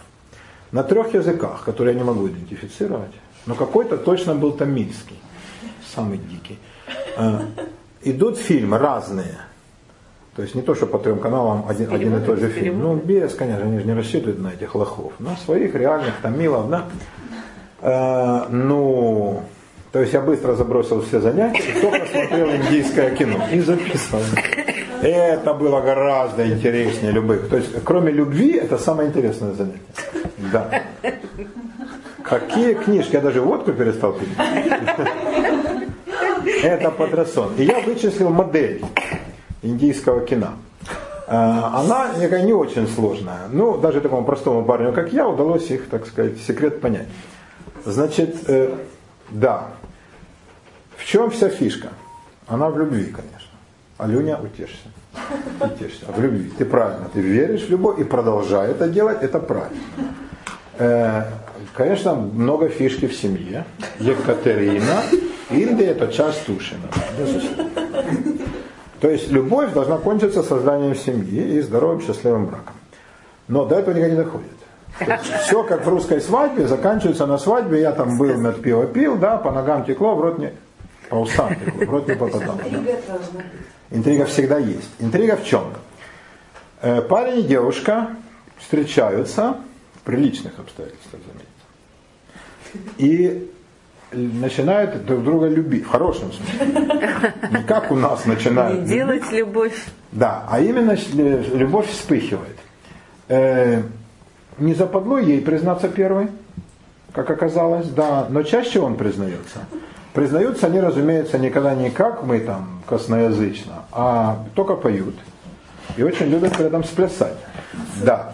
Э, пляшут они лихорадочно. Я думаю, что если бы реальный какой-нибудь парень из Костромы так спасал бы девки, то не только она, но и весь ее клан и весь микрорайон отдались бы ему тут же. Потому что человек так пляшет, что может его удержать. Да. Пляж он абсолютно виртуозно. Причем он, значит, в доказательство серьезности намерений, он приводит с собой целую компаху своих дружков, и они все пляшут синхронно. Хотя, по идее, видят друга первый раз. А как она узнает, да. кто ей А он солирует всегда. А. Он всегда солирует, и на нем всегда самая яркая одежда. Как одевается хороший парень? Хороший парень одевается так. На нем э, рубаха на выпуск. Э, либо красное, либо желтое, совершенно верно, ярких цветов. Э, на нем не бывает клетчатого, клетчатое носят суки. А иной раз, может, даже, Те, думаю, прямо сионисты и масоны, да. А, И на нем бывают джинсы, а бывают индийские такие штаны хлопчатые. А, На нем не бывает головных уборов, никаких, это принадлежность сук. Да. А, У него у него э, велосипед. Обязательно. Нет, нет, минуточку, вот секундочку, вот тут секундочку. Значит, у него велосипед, у него может быть мотороллер, допускается даже мотоцикл. То есть с мотоциклом еще может быть хороший парень. На автомобиле только кто? Да. Да. Клетчатые, да, вот эти вот гады. Да. Значит, но на автомобиле могут ездить хорошие люди, если они старшего поколения. Например, отец героини, или дядя героини, или там какой-то хороший человек, он может приехать на тачке, но у молодого не может быть. А откуда ему взять, да? Значит, он на велосипеде. Или пешочком. Он, например, идет к ней, ну, так я понимаю, где-то там через 15 провинций, ну, на расстояние примерно как от Хабаровска до Москвы. И пляшет все время. Он все время пляшет и поет, не, не ест ничуть, не пьет, не озабочивается бабками, потому что любовь кормит его, она же его и поет, и она дает ему немеркнущее вдохновение. И он доходит, не вспотев, не заморавшись, ничего, да, довольно быстро, хотя расстояние, как показано, охрененное. Да, и тут же начинает опять плясать и петь, не охрипнув, да. Она всегда свободна, то есть она, чем она, он зарабатывает, непонятно. Может быть, не, потому что не понимал звука. Но не видно никакого производительного труда. Он развозит пиццу, там, или он, я не знаю, курьер, или он продавец в универмаг. Ну, что он может делать, да? Хрен знает. Не показано. Она э, не, не- ничем не занята. Плохая девка ходит с книжками. Я не намекаю просто. Да. А, а теперь, наверное, с компьютером. Самые плохие, видимо, с телефонами, с вот этими гладкими, мобильными, да. А, Хорошая девка не берет такой гадости в руки. Как одевается хорошая девка? Она одевается традиционно. На ней сари, на ней может быть платье, но на ней не может быть юбки с блузкой, не может быть европейских туфель с каблуками и, конечно, не может быть брюк. Брюки носят такие. А какая у нее обувка? Обувка, сандали плетеные, да. А, и она часто босиком, дома босиком. Это знак, что в доме убирают. Это Джеймс, да. Искали папку. Да. Там ищут папки постоянно. Потом ищут мамку, и все находят. Поэтому она вычищена, не знаю, она ли убирает, но она должна быть чистюлей, да. Засранок я там не видал. да. Вот, значит, у девки не должно быть э, никакой стрижки, потому что стрижка атрибут плохой девушки. Очень совсем. Я даже не, не, не хочу Это сказать, насколько плохой. книгу. О, это ужасно совсем, да. То есть вот одеть брюки, и потом следующий этап падения, уже перед тем, как пойти в Драгунский полк, это э, остричься. Да. И макияж. Э, Нет, макияжа много. а, только тогда, да, но не европейский, а свой макияж, свой, да, то вот когда она его ждет, знает, что он придет. Она красится под руководством тетушки, но тоже красится очень отлично от э, европейского. То есть вот сразу видно, ну я не знаю там конкретных секретов, но видно, что она по-другому накрашена. Но тогда вот, когда она ждет его, да, она переодевается лихорадочно в что-нибудь такое, это во всех фильмах красной нитью, этот эпизод я написал бы блестяще. А как она узнает, что он приближается? Ну, он орет, видимо. А, и она слышит, слоны разносят, а я же еще не говорила слона. И она начинает, значит, перебирать свой гардероб, а, одевает что-нибудь такое хорошее, э, такое красочное, яркое, да, шелковое, я думаю, а, и красится. Как правило, она заканчивает краситься, то когда он уже под балконом, и тут она такая вся свеженькая. О, не ждала, все это милое кокетство, да. Это очень хорошо и чудесно. А в этом смысле, как бы разнообразием приемов они не блещут. Она не прочь. Но тут вмешиваются злобные силы. Она, как правило, нравится какому-то гаду. У гада точно тачка. Да. Гад в джинсах, курит сухая ветка. Курит, да. И э, у гада темные очки. Это вот сто процентов. Вот вы увидите парня, знаете. То есть я вас предупредил, да. Я вас предупредил. И в тамильск, ну, я думаю, что это в тамильских фильмах, которые кажутся мне самыми классными и бесхитростными, огромную роль играют животные. Каковые лучшие животные помогают, а худшие мешают счастью влюбленных. Мы, кстати, не разбирали хорошие. А вот теперь скажите мне, какое животное самое хорошее? Слон. Конечно, сто пудов. Слон сто пудов. Слон самый классный, да. Вот. Э, слон, кстати, может летать что вас немножко удивит с вашим европейским мышлением, ригидным. А там это запросто. Э, очень хорошая лень. Олень не бывает плохим, да, олень а очень есть классный. олени? Есть, да. Э, хороша обезьяна. Обезьяна всегда хороша. Она может забыть, так я понимаю, там что-то такое, да, на, накуролесить, но обезьяна это наш парень. Собака. Не участвует. А кошка? Кошка вот там... Не участвует. Нет, кошках не видал. Не видал. Тигров тоже я не видел. А, бывают злобные леопарды. Это плохие. Они, ну, они так сильно нет, но они пугают. Пугают оленя. Они так не вмешиваются, но когда там, ну, так сказать, пробегаешь через их владение, они значит, начинают как-то себя плохо вести. Теперь, кто плох? Кто главный враг? Скажите. Какое животное самое Крокодил. противное? Правильно.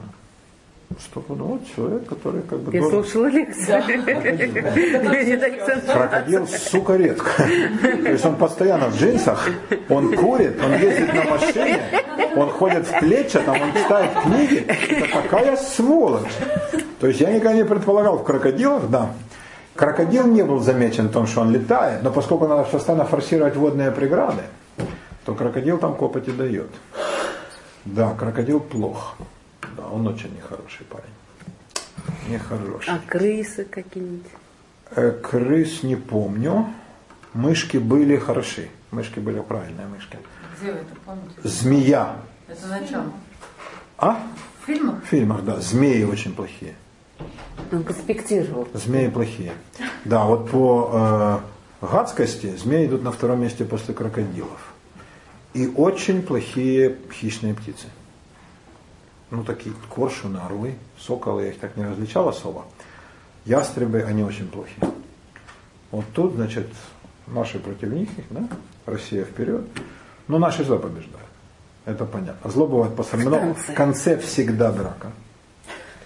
Поставленная, ну я не могу передать, ну как в худших образцах самодеятельности. А, Как правило, представители старшего поколения, которые бухают с пузом, умеют так драться, укладывают одним ударом человек по 60. Одним Да. ударом пуза. А, парень должен уметь драться. А вот те, кто вытаскивает оружие, это только представители власти. У негодяев бывают ножи, но наши ребята голыми руками их, с помощью животных иной раз, слоны, там олени. А, а оружие, вот огнестрельное, это знак представителя власти, которое всегда только хорошее. Всегда-всегда. Значит, Екатерина. Же продажные. Екатерина. У власти надпись тут. Единая Индия. Кто года? Кто года? путь к девушке только через драку. Он с неизбежностью таким становится, да. Путь через любовь, но поскольку злые силы хотят отнять, там, а, да, бывает плохая девка обязательно. Эта плохая девка, как я понимаю, она не любовница этого В очках. гада в очках, а она типа его может сестра или коллега по работе, ну какая-то крыса, да. Да, и у нее, значит, какой-то у нее интерес. И она подстраивает девки там всякие гадости, а этот э, там подкупом, еще как-то, а, или прямым насилием. Если подкуп, то ничего, дело кончается дракой, если прямое насилие вмешиваются животные. Ну и тогда уже не обижайтесь. Вот такая прелесть. Смотрели это давно-давно, там, ну, 97-й год. году, А сейчас это все точно так же? Я рыбочка давно не смотрел, но я не удивлюсь, если я в слово в слово, да, и как бы жест в жест. А чё, чему там меняться? Это же точка зрения белых варваров, что все должно меняться, только новизна, вот это, это уже Очень было. новый фильм, тот, который э, получил очень много призов. Да, миллионер. Это не их фильм. Это же американский фильм, Юричка. Это американский фильм про Индию.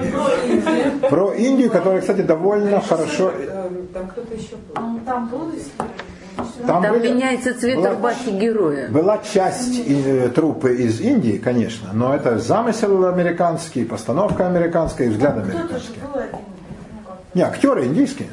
Нет, там кто-то создавал этот. Но он жил в Индии, но это американец, конечно. Индийцы никогда такого не сняли. Я думаю, что в самой Индии фильм «Миллионер из трущоб» совершенно не популярен. Они не понимают, в чем там кайф. Нет. Знают это все, и причем им, им это очень понравилось. Некоторые. Потому что я буквально год тому назад разговаривала с индийцами, причем... Которые ездят в Европу или на Красное море нырять. Ну, это индийцы. Нет, они не Это индийцы. Э, То есть они здесь создают бизнес в Москве. Еще хуже. То есть это получается не змея, а крокодил. Юлечка, ну, красавица. Он был в очках. Красавица твоего калибра могла бы быть и поразборчивее. Скажу тебе так, не в упрек, как дядюшка, да.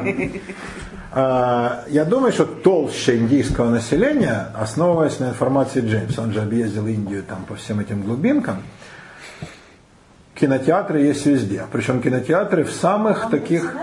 Да, он офигенный. Ну, расскажи сейчас о нем словечко другое, все нужно, времени не так много. Но мы почти все за сегодня и исчерпали. И так, в общем, о кино я вам рассказал, как и хотел. Сейчас картинки посмотрим и все. Э, Найди нам э, индийские, мы посмотрим там пару храмов А как этого фотографа фамилия? Хорошая. Имя, а, Сейчас, сейчас я тебе скажу. Блумингтон. Он э, делает, он когда, он, ну, он сумасшедший, как всякий фотограф. И он, я надеюсь, я надеюсь, но при его образе жизни не удивлюсь, если нет. Он э, 7-8 месяцев ничего не делает.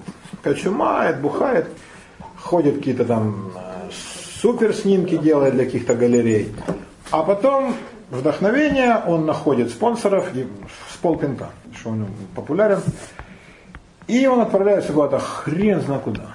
В джунгли, в пустыне, ныряет. Но он не просто ныряет для кайфу, как лучше. Э, Он там лезет акуле в хавальник, там, вырывает у нее рыбу за хвост из пасти. Э, Он залезает крокодилу в кишечник. Он там подстерегает тигра, лежит в засаде. Он совершенно ошибанутый. Этот все эти длиннофокусные объективы, когда ты видишь акулу вот так. Да.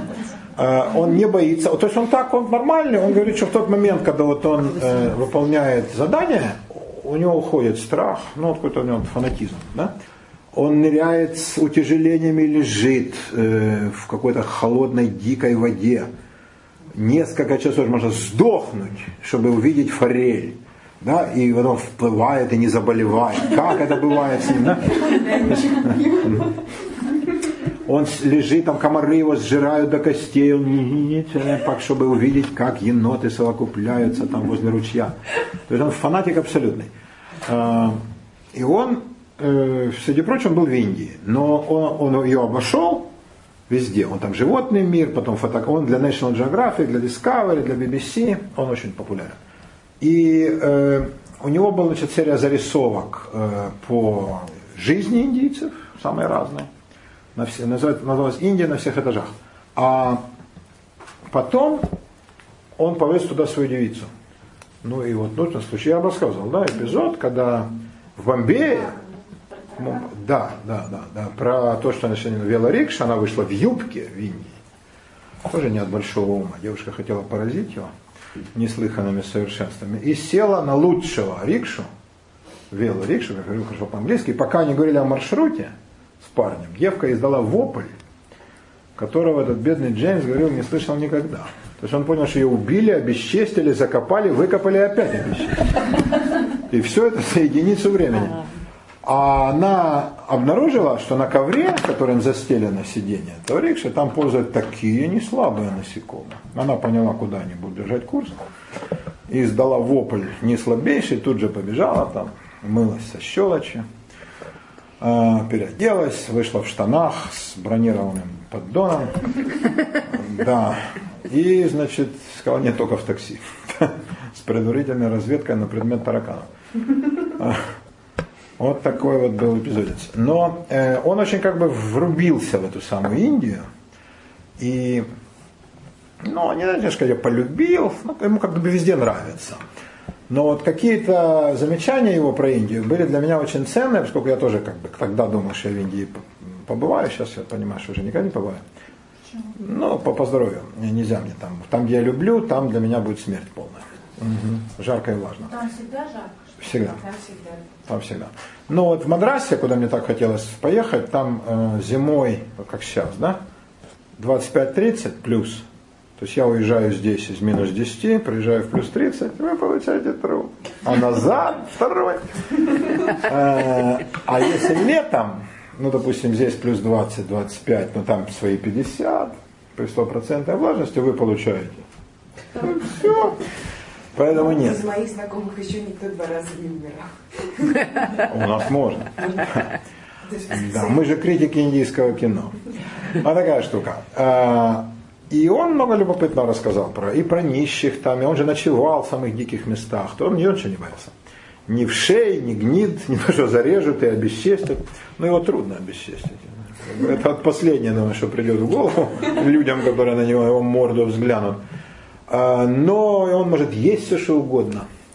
Единственное, э, он рассказывал, что он съел, что-то он купил овощ неприготовленный, овощ какой-то сладка, очистил и съел, и все равно это чуть- на неделю он вырубился, чуть не дизентерия, с тех пор он только в магазинах, значит, да, вода только из бутылок, иначе невозможно. А, Это вот такие, значит, были его размышления. Так вот, он бывал в кинотеатре, он ездил в автобусах с ними, в поездах страшных, да, вот в этих пригородных электричках, ну, он как бы познал Индию, как она есть, да, и везде снимал там, да. Вот, на попытке отобрать камеру он бил в морду, то он не вступал в дискуссию. Сначала в морду, а потом он пытался что-то объяснить, да, выскакивал там через окно, он такой был парень. Отчаянный. И он сказал, что без кино невозможно себе представить, ни одного. Но в деревнях он был не очень много, все-таки, ну, деревня это совсем глухое место зайдешь, не знаешь, выйдешь ли. А по городкам он бывал по самым маленьким, ну, какой маленький индийский городок, 10 тысяч человек. Крупный районный центр. Кинотеатр обязательно. Обязательно. То есть это главная услада. А в крупных городах кинотеатры, такие, как я помню, в моем детстве были летние. Куда народ приходит, рассаживается и смотрит. Причем фильмы идут подряд, не без заморочки. А мусон? Так, Оксана, что же у нас расширяется эстонская делегация, я не понимаю. Нет, там показывают фильм «Летят журавли». И всякую остроносную лабуду. Они, ты покупаешь билет и сидишь. Вот. А, И там, значит, они там готовят, едят, там любят, все это в кинотеатре. А, Ну и, конечно, понаблюдать за ними, он говорит, это необыкновенный кайф. То есть как люди, когда там драка, как он это все это в лицах показывал. Эх, как бы я хотел посмотреть, но так это я вам пересказываю из чужих слов. А, И народ живет этим. Вот они, как они смотрят представление о Рамлила в тысячный раз, так они смотрят фильмы эти. И степень счастливости, я думаю, там зашкаливает. Они искренне счастливы. И ни в каком спасении от эстонских людей не нуждаются. Абсолютно. Что там у нас, моя миленькая Светуля? О! Светуля, ну вы поторопились. Нет, я просто хотела дважды послушать. Похвалы. Ага. Это Бенарес, самый священный город в Индии. При множестве священных городов этот самый священный. А, И ну, кто из вас будет в Индии, то, конечно, мимо Бенареса вы не проедете. По-индийски называется Варанаси, свет души. Он стоит на Ганге, и вот, и вот в этом-то месте плывут и трупы, и людей, и животных, и там погребальные костры, и чего там, боже мой, только нет. А, Современный, да, как город современный, но вот, вот это классическая индийская архитектура, вот эти башенки, а дальше эти все дома. Жить рядом с Гангом – это обалденная престижность, и дома стоят фантастических денег. Но никто не купит. Но они не продадут чужому. Человек, да? Это человек, который, да, человек, который там э, сидит, это э, специальный, так сказать, обученный человек из касты похоронщиков, он читает э, свое, так сказать, писание сутру, ему приносят трупы, которые ему предстоит докремировать, раздробить и пустить э, останки по гангу. Э, Там вот видите ступени такие, кхаты, да, они прямо спускаются к реке. И вот на этих ступенях, собственно, все и происходит. Там и жертвы приносят, там и э, омывают священной водой Ганга, и молодые там на свадьбе, да, э, жених с невестой, и ну, младенцев приносят, и больные там же, да, которые там разные болезни, и э, над покойным уже последнее произносят э, молитвенную службу. Все это на этих ступенях, все это соседствует одно с другим, ничего не смущает никого. Вперед. Вот Бенарес в, уже без этого красавца, просто общий вид – вот эти красные, видите, красное такое здание необычное, да. вот это храм, а рядом э, серенький еще храм, вот это все как бы идут чередой храмов, да? Вот они просто, а вот эти зонтики, каждый зонтик это человек. Вот зонтиком человек живет, он там не, не, не загорает, он живет. Как это живет? Ну вот он пришел туда. Э, можно зонтик, можно? Зонтик, ты хочешь увидеть там суженого? Айтишник, айтишник, айтишник. Под зонтиками жизнь. Значит, лодочники, первые люди, они же перевозят на ту сторону. Э, в лодке садятся люди, которые хотят набрать воды из Ганга. Они уезжают на середину, все-таки вода почище. Вода для клят, вода для омовений, вода для жертвоприношения середины. Да. Вот. Эм, потом э, в лодке садятся для процессий, и похоронных, и свадебных, и таких паломнических молитвенных. А Бенарес это последняя точка в паломничестве индийском. Вот средний индийский паломник, если он не идет к какому-то конкретному храму, куда ему сказали брахманы идти, он, как правило, идет в Бенарес.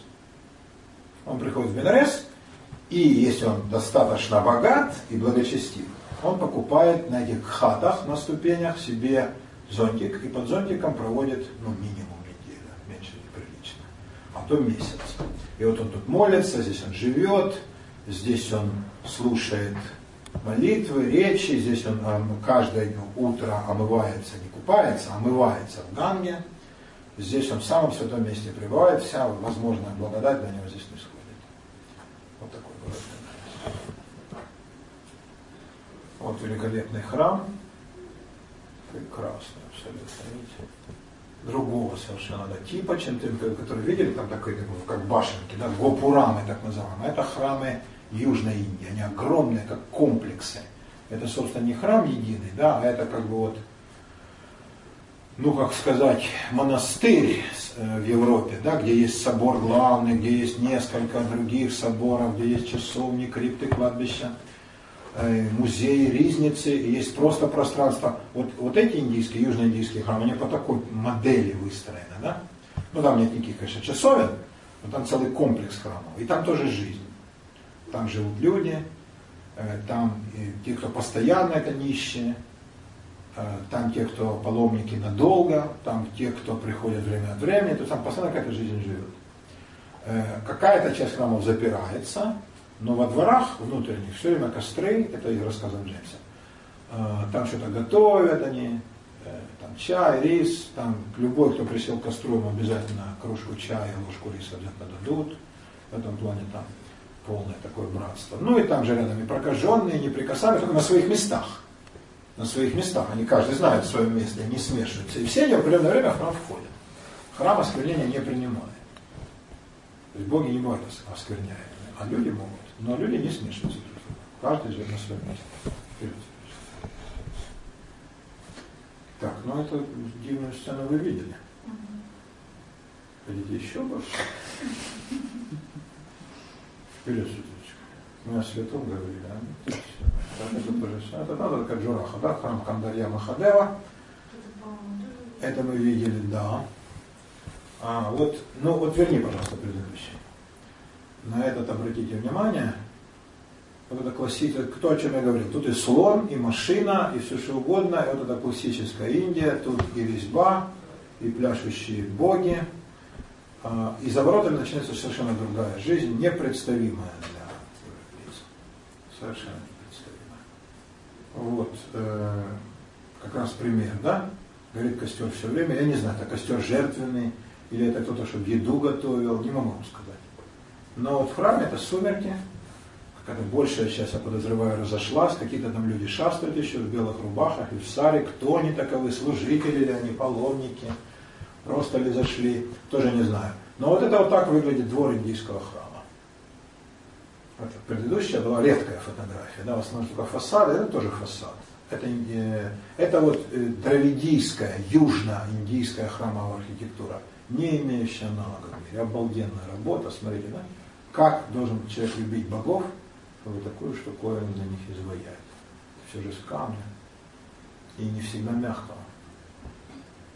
То есть работа обалденная. А внутри что?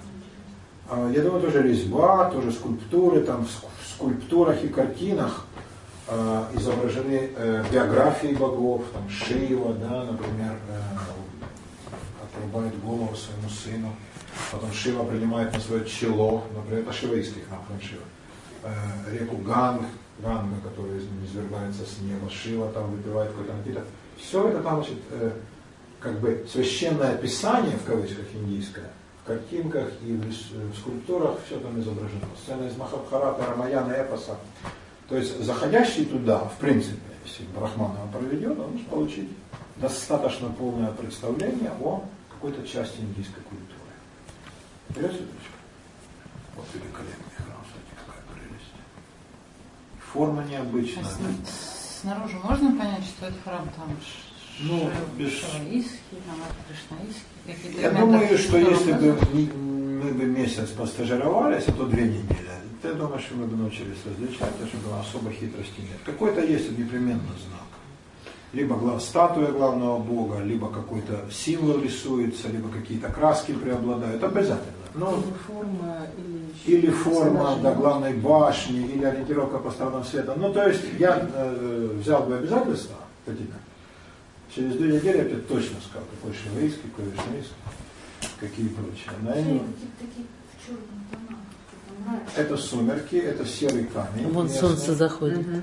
Да. Но как уж ты хочешь? Ну деревянные они взгнили, там же не те дела, это же камень, и камень крепкий. Нет, ну в принципе, если чуть поближе подойти, он же еще такой позеленевший должен быть из-за влажности. Безусловно, есть и плесень, да, это все как бы, да, безусловно, да, конечно, все это э, такой патиной древности покрыто. Но это, видите, никто же не разрушал.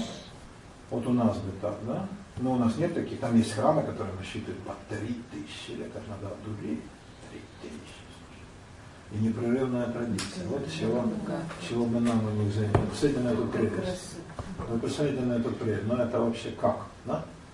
Какие должны быть мастера, умельцы это все сделать. Ну, конечно, это этажи? А? Вот каждый уровень это этаж? Это терраса, да. Там свое происходит. Но это обалденная штука. Это тоже, конечно, Южная Индия. С Южной Индии самые обалденно красивые храмы. Это фантастика полная. Интересно, сейчас, по-моему, Нет. Нет, нет, только реставрируют. Они не гонятся за новостроем, э, они реставрируют старое, и этого вполне хватает. Я не слышал, чтобы новое. Великолепно согласились, да? Просто великолепно. И вот что чудесно, никто ничего не разумел. А вот, это, э, верните, о, да, это вот редкая фотка э, из коллекции друга. Да, это деревенский храм по сравнению с тем огромным великолепием, которое мы видели, кто строил тот храм? Какой-нибудь Магараджа, какой-нибудь владелец поместья, да, князь, царь. А это, это деревенька. Как они думают, нужно строить храм? Чтобы пестро было. Как говорил мой замечательный украинский друг, Бог любит, чтобы было красиво. Вот чтобы желтое, зеленое, красное такое. Да, правильно, да. Вот как Аленя говорит, да что же оно такое все серенькое? Мне не понравится. Да. А здесь, смотри, какая прелесть, да? Рядом какой-то сарай страшный, да, гараж, там, какая-то, там второй этаж, там кто-то живет, ведь с овшами, блохами, клопами. Стена, здание абсолютно непритязательное, кто не забацали храм. Икры не пожалели, охра, красная, желтая, синяя, все. А! Вот это народное благочестие. Вот это великолепно. Для меня это ассоциируется с церковками маленькими, которые есть в России. Не огромные храмы, да, по чертежам, а вот народ сам забульбенил где-нибудь. Страшно там, да, в деревушке маленькой, но в ней дух, в ней живет дух Господень. И вот это то, что мой друг священник называет намоленной музыкой. Я думаю, в этом куда более намоленной, чем в огромных этих циклопических храмах. Свету, свету, как лилия в цвету. Храмовый комплекс, оцените его. Видите, какой он гигантский. Это город в городе. Мгм. Вот такой вот храмик. Это Мадрас, город моей мечты. Есть там такой храм. Вот будете там, придите туда и скажите, бородатый, ты же хотел здесь побыть. Это недалеко, кстати, это все, конечно, мне рассказывал наш друг, сам я не был никогда в Мадрасе.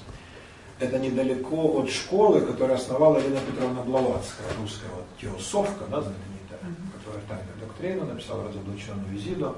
Она же закончила свои дни в Мадрасе, и там есть школа, которая до сих пор там принимает общающихся.